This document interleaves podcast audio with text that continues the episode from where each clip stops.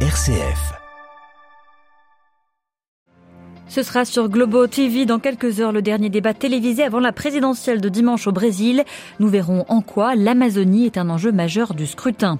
Plus de 2 millions d'Américains dans le noir après le passage de Ian en pleine saison des ouragans. Le pape François a mis en garde aujourd'hui contre la migration climatique. Référendum d'annexion à la Russie de 20% du territoire ukrainien demain lors d'une cérémonie officielle.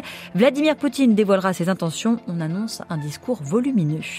Et puis enfin nous irons au Royaume-Uni. Les évêques nord-irlandais critiquent le plan de relance de la nouvelle première ministre Liz Ross.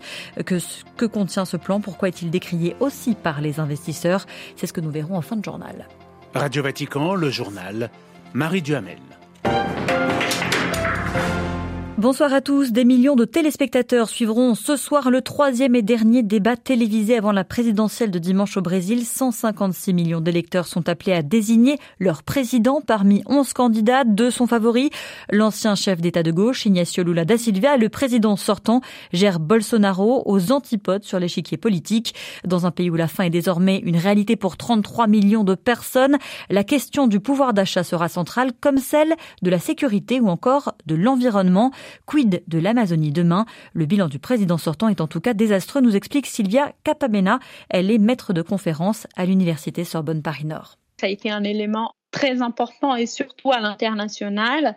Il est vrai que dans sa période, il y a une croissance de plus de 100% de feux de forêt et surtout l'année dernière. Tous les indices sont impressionnants par rapport à la déforestation et l'augmentation aussi des feux de forêt qui sont des feux de forêt provoqués provoqué justement pour faire l'extension de la frontière agricole, des zones agricoles. Et l'augmentation, elle est de l'ordre, si je ne me trompe pas, de 140% sur l'année 2021. Son gouvernement est marqué par les attaques contre les indigènes. Il n'y a pas eu euh, aucune attribution de droit à la terre, ce qui est garanti par la Constitution de 1988 au peuple indigènes, il n'a pas concédé de nouvelles terres et de nouveaux secteurs secteurs indigènes. Donc les indigènes ont subi énormément de pertes et beaucoup de décès des leaders et de, de références indigènes dans ces conflits directs avec les occupants des terres. Sylvia Capanema, maître de conférence à Paris-Nord. Il ne fait pas bon être militant écologiste au Brésil. En 2021, 26 d'entre eux ont été assassinés six fois plus qu'en 2020. C'est ce qu'affirme l'ONG Global Witness ce jeudi.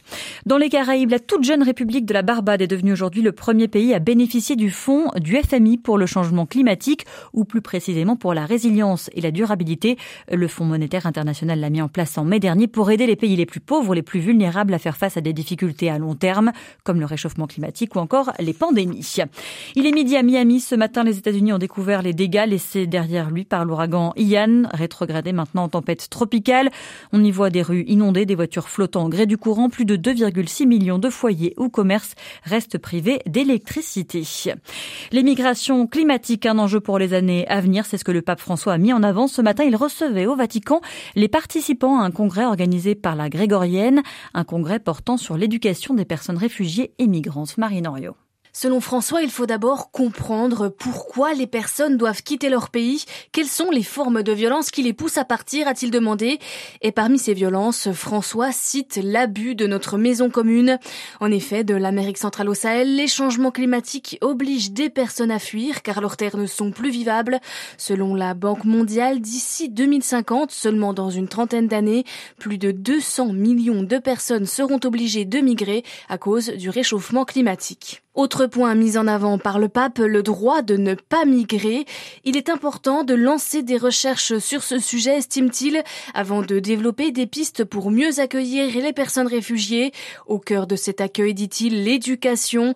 Les écoles et les universités sont des espaces privilégiés, répète François, pour arriver à un point essentiel dans le parcours de migration de ces personnes, développer et reconnaître les qualifications des personnes migrantes et réfugiées pour leur propre intérêt et pour celui de la société d'accueil. Marie Norio et puis autre discours du pape à l'occasion de la journée internationale de sensibilisation aux pertes et gaspillages de nourriture ce jeudi.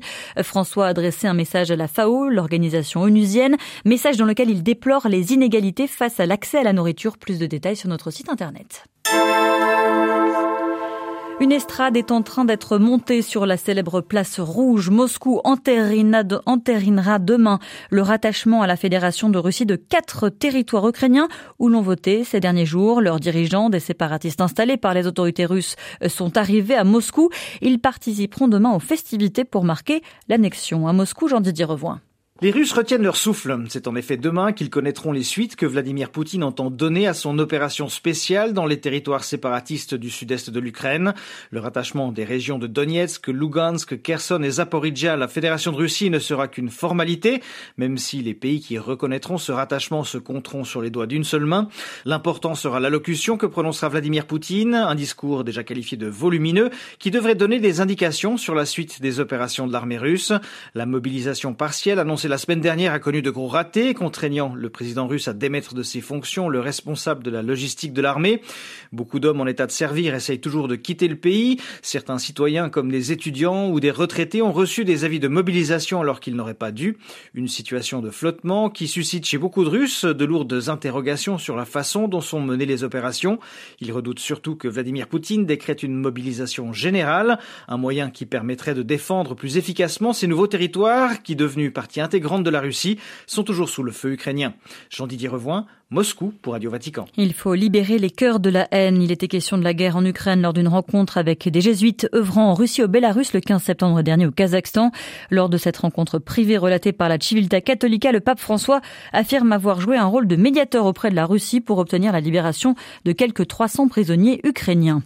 Ce ne sont plus euh, trois, mais quatre fuites désormais recensées sur les gazoducs Nord Stream en mer Baltique. Des pipelines pleins de gaz russe destinés à l'Europe mais bloqués sur fond de guerre en Ukraine. L'OTAN des un sabotage délibéré. 10% d'inflation sur un an en Allemagne pour soulager les consommateurs. Berlin plafonne les prix de l'énergie. Le chancelier Olaf Scholz a annoncé tout à l'heure le déblocage de 200 milliards d'euros à ses fins. Au Royaume-Uni, son plan pour faire repartir l'économie du pays a été sanctionné par le marché. La livre est à son plus bas niveau face au dollar depuis 37 ans et c'est pardon et ce n'est pas sans conséquence sur le coût de la vie, les investissements et l'endettement de l'État. L'opposition réclame un rappel en urgence du Parlement à Londres Jean. Pour la première fois, la première ministre Liz Truss a donné des interviews depuis l'annonce vendredi dernier d'un programme de relance sans précédent.